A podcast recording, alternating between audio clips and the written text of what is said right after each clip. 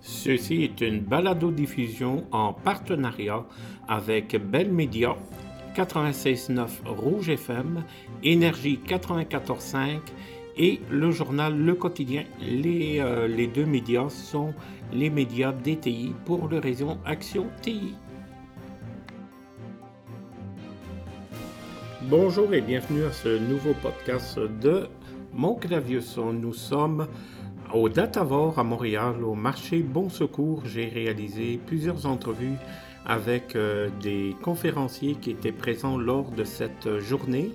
Une journée, je vais vous dire très honnêtement, remplie de monde. Ça a dépassé les objectifs euh, du comité organisateur. Une, vraiment une belle réussite. Et on aura comme dernière entrevue le président directeur général Stéphane Bourbonnière qui va nous, euh, nous communiquer ses premières impressions après la clôture de cet événement. On se retrouve dans quelques minutes avec euh, la première entrevue euh, pour le Datavor. À tout de suite.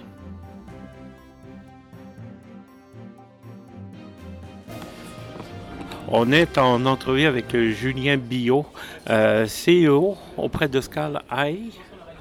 Oui, bonjour, bonjour. Vous venez de donner une conférence, puis euh, vous avez cité plusieurs fois la phrase il faut prendre le train euh, dans l'intelligence artificielle. Pourquoi exactement? Ben, en fait, parce que l'intelligence artificielle, on en a au tout début. Et l'enjeu, c'est, on est un peu comme en 1995 au démarrage de l'Internet.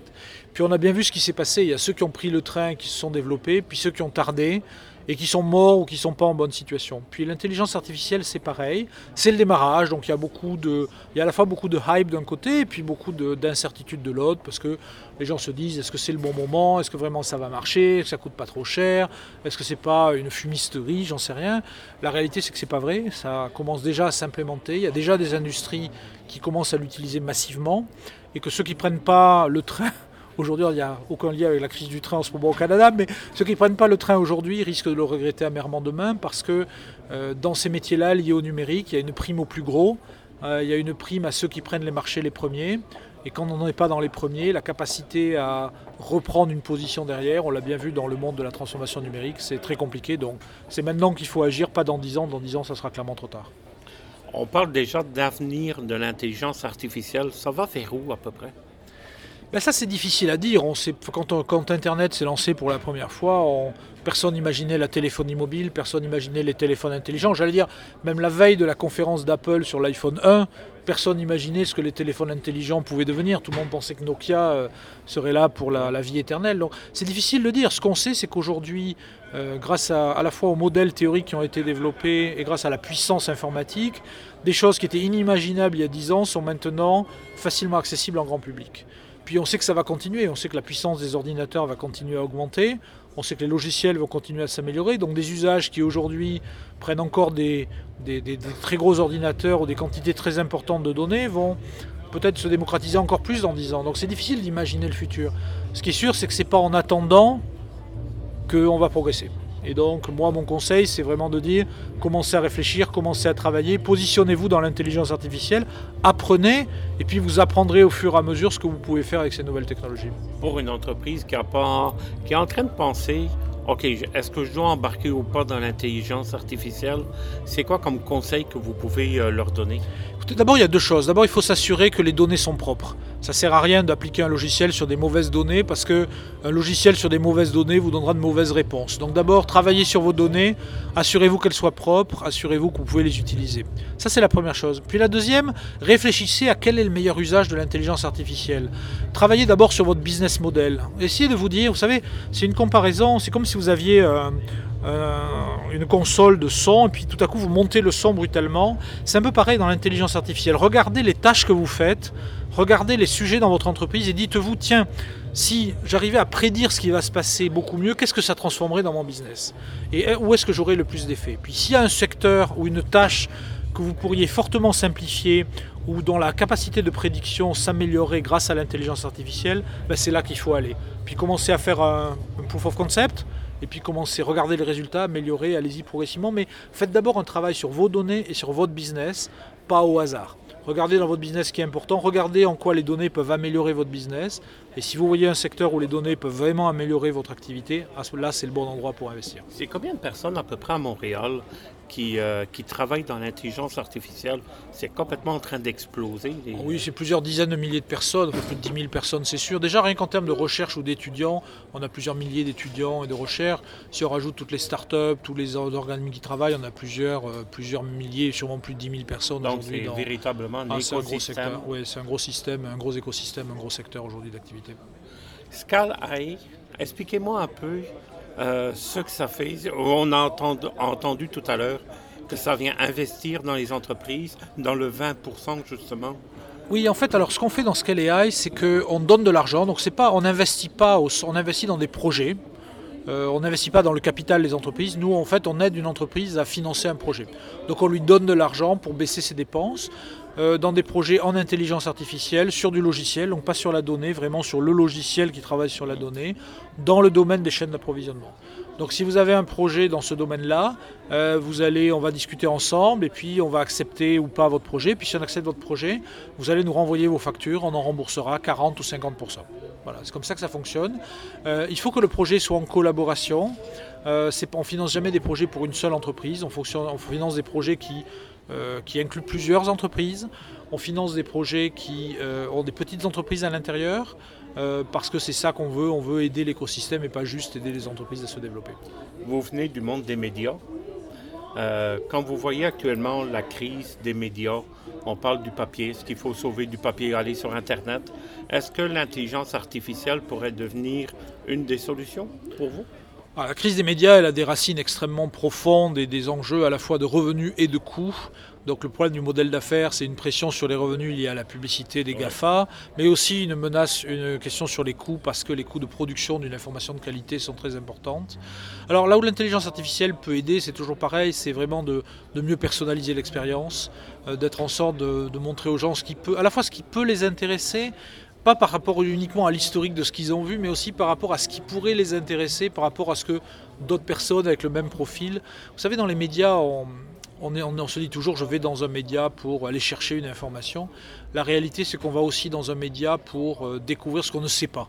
Ça s'appelle la sérendipité, c'est ça, la serendipity, c'est le gros sujet des médias.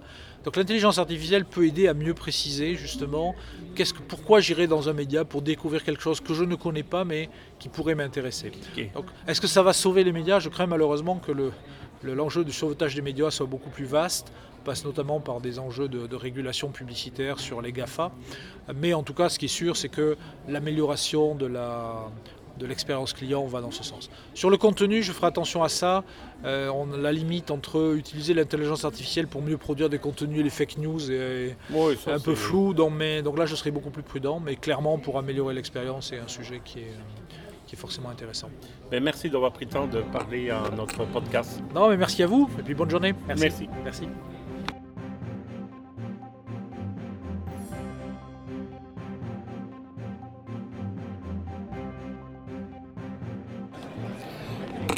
On est avec Jean-François Morin et François Deschamps d'Hydro-Québec. Écoutez, la conférence vient de se terminer. Ça a été euh, puis il y a même manqué Chase. Belle conférence pour vous deux. Merci beaucoup. Oui, merci. Je pense que le sujet a intéressé beaucoup de, personnes, effectivement. On parle de fondation analytique. Ce qu'on sait peu, euh, c'est que Hydro-Québec, depuis deux ans, est en pleine transformation numérique. Est-ce que vous pouvez m'en parler? Euh, oui, tout à fait. En fait, Hydro-Québec vit une grande transformation numérique. Euh, ça a commencé a une couple d'années quand on a mis en place les compteurs intelligents. Donc, euh, beaucoup de milliards de données qui transitent à tous les jours dans les environnements d'Hydro-Québec. Et aussi, on est en train de moderniser tous les systèmes de conduite du réseau pour les rendre numériques. Donc, et vous avez vu récemment qu'on s'en va avec une application pour du côté ILO. Donc, tous ces environnements-là, on a maintenant, on, se dirige aussi vers les barrages du futur, les centrales du futur. Donc, on s'en va vers dans une transformation numérique qui va amener beaucoup, beaucoup de données. Donc, on trouvait important d'avoir une fondation analytique qui pouvait répondre à un grand besoin d'analyse des données. Donc, c'est pour ça qu'on a mis ça en place, parce qu'auparavant, on fonctionnait tout le temps en silo. Donc, on a des grands silos qui sont le distributeur, le producteur, qui sont comme des compagnies indépendantes. Ils développaient leur application en silo. Donc, il y avait le données dans leur, dans silo à eux. Et quand on fait du BI, on sait que la valeur ajoutée de faire du BI ou ce que le plus de valeur, c'est le croisement des données. Donc, on avait beaucoup de, problèmes à croiser les données. On faisait beaucoup d'interfaces inter-silos, si on peut dire ça comme ça. Puis, dans le fond, en faisant une fondation analytique qui démocratisait la donnée, mais aujourd'hui, on est capable de faire des, des, systèmes très performants, dont un qu'on a fait justement avec les compteurs intelligents euh, pour la détection des vols d'électricité.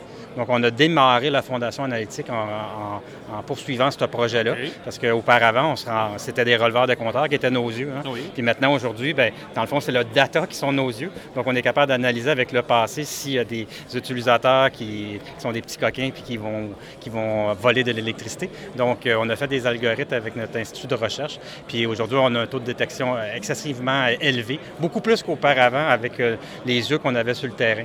Donc, on a vu qu'il y avait des business cases très, très, très importants. Donc, tout ce qui est maintenance et maintenance prédictive, en fond, dans chacun de ces ciseaux-là, ils faisaient de la maintenance de différentes façons. Mais aujourd'hui, on essaie de tout normaliser ça pour être de plus en plus rentable. Donc, en, normalisant tout ça dans une fondation analytique, puis de faisant du prédictif, bien, on, a, on, a, euh, on a mis de l'avant cette fondation analytique pour répondre à ces besoins-là. Il y a combien de personnes qui travaillent actuellement cette fondation? Euh, pour, sur la fondation spécifiquement, on parle d'une cinquantaine de personnes, excluant toutes les, personnes qui travaillent sur les projets d'affaires. OK. Puis un beau partenaire pour vous, ça a été Microsoft vous l'avez expliqué, qui vous a aidé dans cette ben, transformation? c'est pas une transformation qui, était facile à, faire. Fait c'est sûr qu'on on, en parlait tantôt, la proximité euh, des, utilisateurs aussi avec l'équipe de fondation, c'est un élément clé, mais les partenaires aussi. On s'est assuré d'avoir des partenaires avec nous euh, pour nous aider à prendre ce virage-là. Microsoft était aux premières loges. on a vraiment des personnes sur le terrain avec nos équipes pour euh, nous aider à, prendre les bonnes décisions puis faire les bonnes choses. Aussi Databricks qui, qui sont toujours, toujours disponibles pour venir nous, nous aider, nous accompagner dans, dans les projets. Fait on s'est assuré aussi d'avoir des partenaires pour, on parlait tantôt de de DevOps, puis euh, de livrer, euh, faire des, se rapprocher d'une pratique euh, avec des livraisons par pipeline, faire de l'intégration continue, du déploiement continu.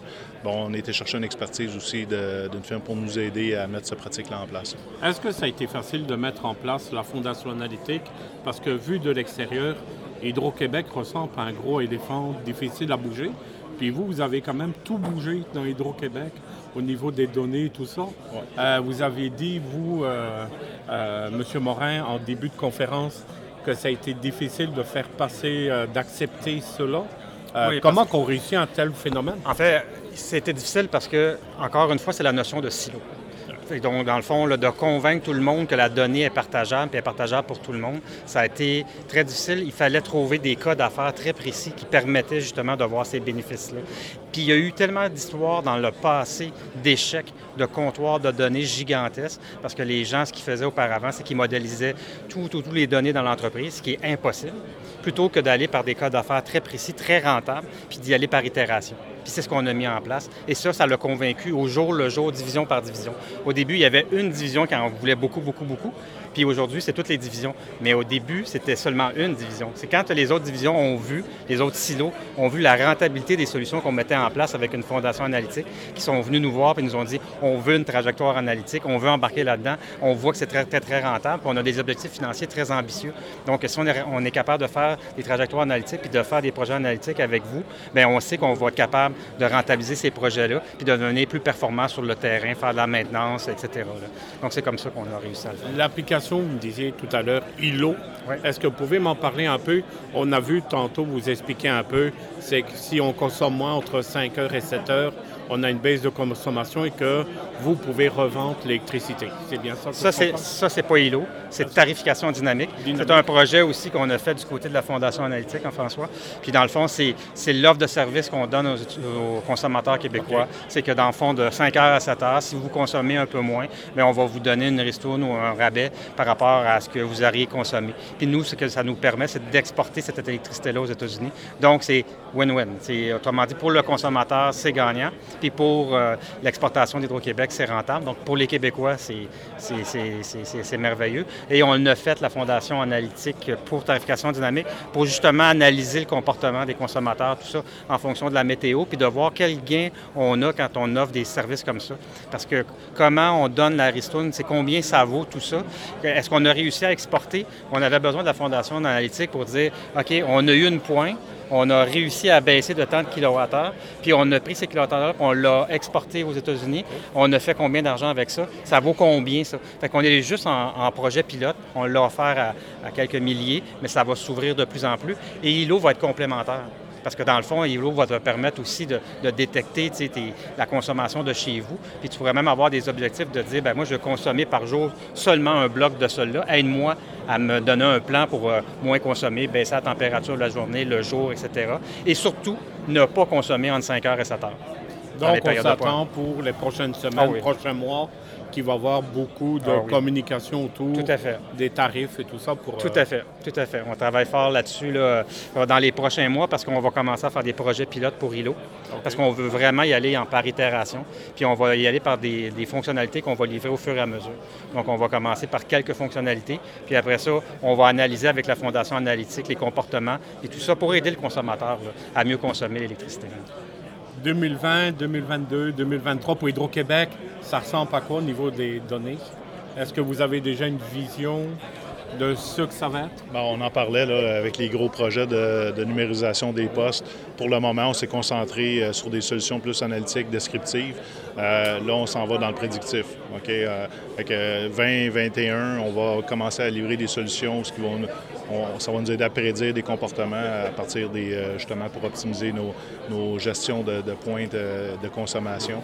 Euh, puis éventuellement, avec les solutions de modernisation du réseau de, transport d'électricité, on va aller dans le prédictif, dans le prescriptif. On va éviter des comportements pour optimiser comment on gère nos, flux. Fait que ça, c'est plus à un horizon de deux à trois ans. puis on va aussi aller vers l'intelligence artificielle. Ce qu'il faut arriver avec le prédictif, c'est qu'on va arriver aussi euh, comment c'est quoi le pourcentage, le maximum qu'on peut exporter, par exemple, sur une ligne? C'est quoi le maximum de capacité sans, sans mettre la ligne à terre?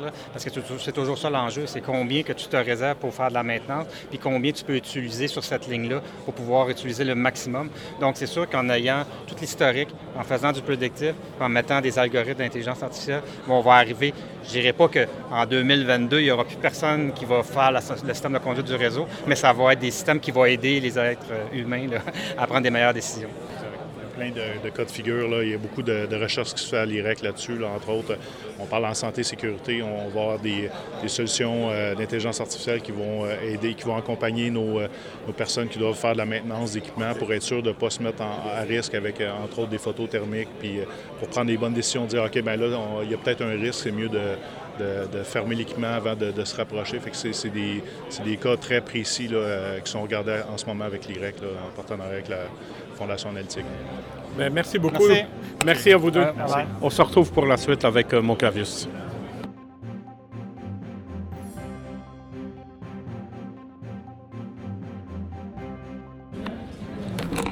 Troisième et dernière partie de ce podcast sur le Datavore avec Stéphane Bourbonnière, PDG de Réseau Action TI.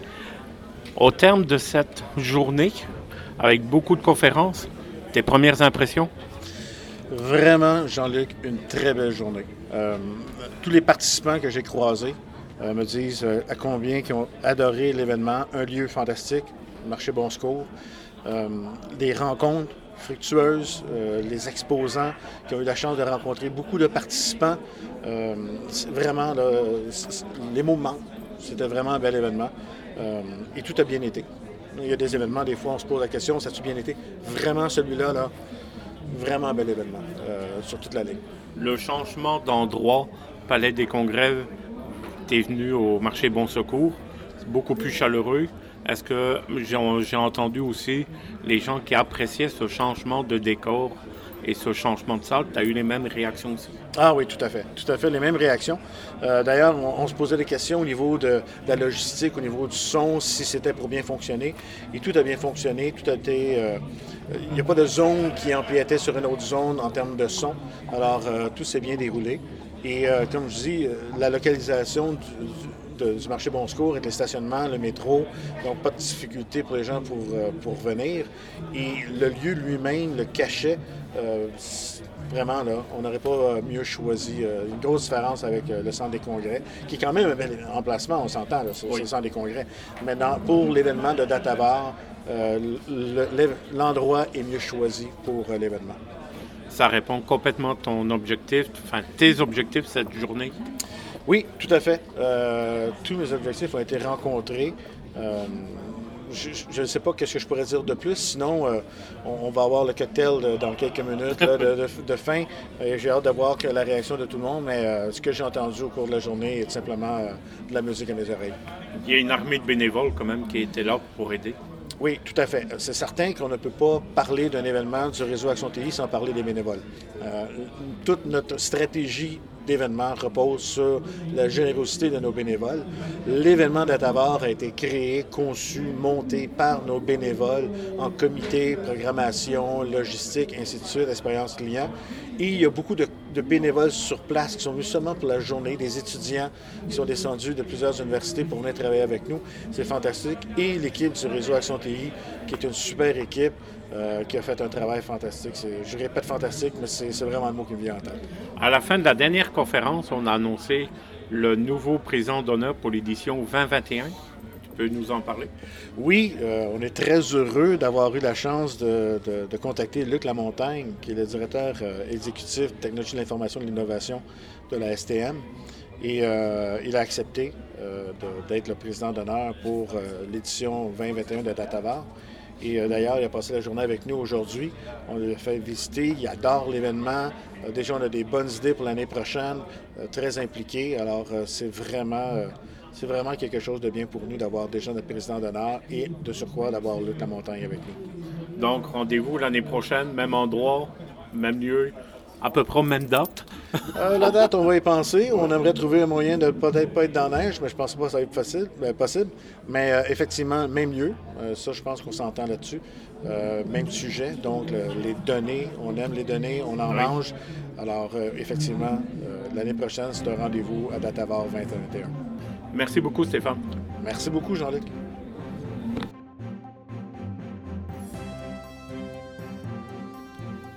Merci beaucoup d'avoir écouté ce podcast du Datavore.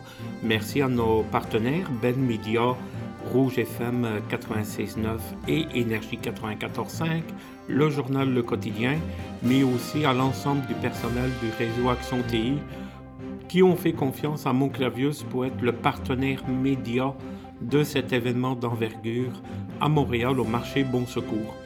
On se dit à la prochaine euh, balado diffusion. Merci, au revoir, salut.